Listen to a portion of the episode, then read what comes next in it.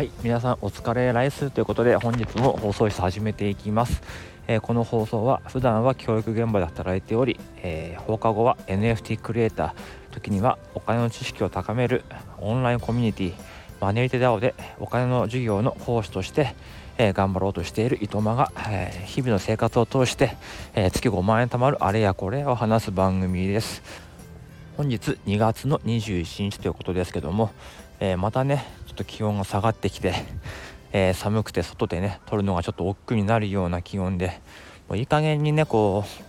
あったかくなってほしいんですけどもねちょっと外で撮ってる身からすればちょっとそろそろもう勘弁してほしいなと思うんですよね。あのー、まあ話したいことはねいっぱいあるんだけどもこうやって寒くて外に出れないとやめようってなってでまあ一日経っちゃうともう話す内容もね変わってきますからね、えー、そんな感じですけどまあ今日もちょっとね、えー、2日ぐらい空けてしまったんで、えー、撮っていこうと思ってますけども。まあ、今日はね何を話すかというと、えー、確定申告がねちょっとそろそろ、えー、終わりそうかなっていう感じです。あとはねふるさと納税の部分を、えー、入力すれば終わりかなと思うんですけどもなかなかその去年の仮想通貨とか NFT の部分の計算がすごくやっぱり、え複雑でちょっと嫌になっちゃったなって話をしようかなって思っています。えー、まず NFT っていうのはですね基本的に、えー、仮想通貨で買うわけですね。はい、で仮想通貨っていうのは、まあ、イーサリアムですけどもイーサはイーサも、えー、毎日すごく変動していて、まあ、1ヶ月違うとですね10%ぐらいあの価格も変わってくるんですね、えっと、今は22万ぐらいですかね1イーサでも先月とか、まあ、年の初めぐらいは17万円とかだったわけじゃないですか。ということで例えば1イーサの NFT を、まあ、1月に買いましたと。で今1イーサであのその NFT を売りました。そうするとあの、まあ、同じ1イーサで買って売ってるわけだから、えー、プラマイゼロじゃんじゃなくて、えー、17万円と22万円の差がありますから5万円利確したということになるんですね、うん、だからそういう計算ことを踏まえながらあの去年1年間、えー、計算というかまあ記録しておかなければいけなかったんですけどもなかなかその当時の買った時のえ、えっと、イーサのレートまでは覚えてなかったんですよ。うん、で買ったね日本円で換算してえいくらいくらで買ったいくらいくらで売れたなんていうことはえやってたんですけどもそのイーサのね時価まで考えてとかしかもイーサリアムもですね毎月積み立てをしているのでそれこそ、ね、先月はこれくらいで買ってでも今月はこれぐらいかかったとかってことでまた変わってくるわけじゃないですか。そうすると今自分があの所持しているイーサの価格もですねじゃあ今持ってるイーサーの平均取得単価はいくらなんだってことが、まあ、パッと出ないわけですよ。でまあずっと遡ってね書けばいいんでしょうけどもちょっと面倒くさくて。で実際そのねあんまりこんなこと大きい声で言えませんけどもあのまだ仮想通貨とか NFT のその計算の仕方っていうのはとかこういう場合はこうだっていうのはそのまだグレーなところも結構あるみたいでこの昨日なんかあの税理士の方の、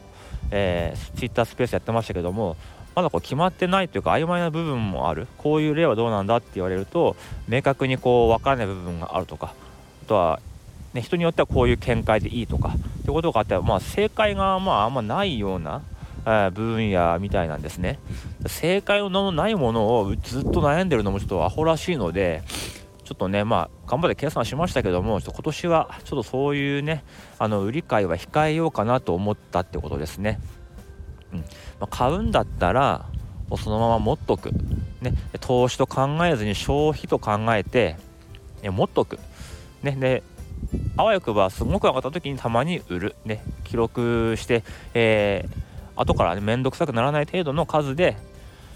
まあ、やり取りをしようかなと、え思いました。でこうね NFT はまあ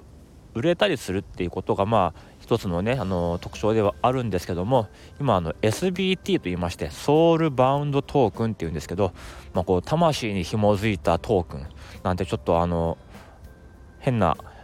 大げさな名前な、えー、トークンがあるんですけどもそれは何かっていうと、えー、売買とか移動ができない NFT なんですね、うん、そういうものもあるんですけどそれって結構何に使われるかっていうとそのクリエイターの応援とか、えー、何かこう寄付とかに参加証明書みたいなことで発行されるんですけどもそれはもう売れません。だからとそれを投資と考えるのはやっぱり違いますよね。うん。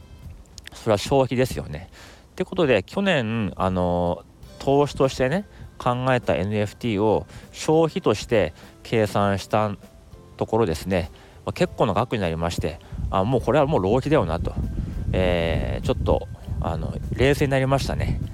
こんなに無駄遣いしてたのかなみたいなふうに、まあ、無駄遣いじゃないと思うんですけども、あのー、まあ、基本投資ね株式投資ってこう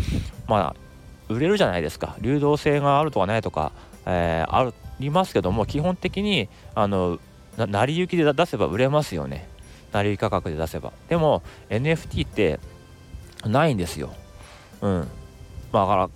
売れるとはいえ買う人が少ないから結局買いっぱなしになってる。うん。だからそれって投資じゃなくて浪費消費なんですよね。うん。なのでちょっと今年ねあのー、子供が小学校に入学しますのでいろいろと準備進めてるんですね。あの筆箱買ったり、えー、何買ったりとかね。そうすると結構やっぱり4月もですね20万ぐらい初期費用かかるんですね。うんそんなん考えてるとうん今までこう投資という言葉でごまかしていた、えー、NFT もですねちょっとまあ消費と考えてあんまりちょっとね、えー、ガチャガチャやるのはやめようかなっていうふうに思ったんですね。消費でもあるし結局、えー、年末年度末に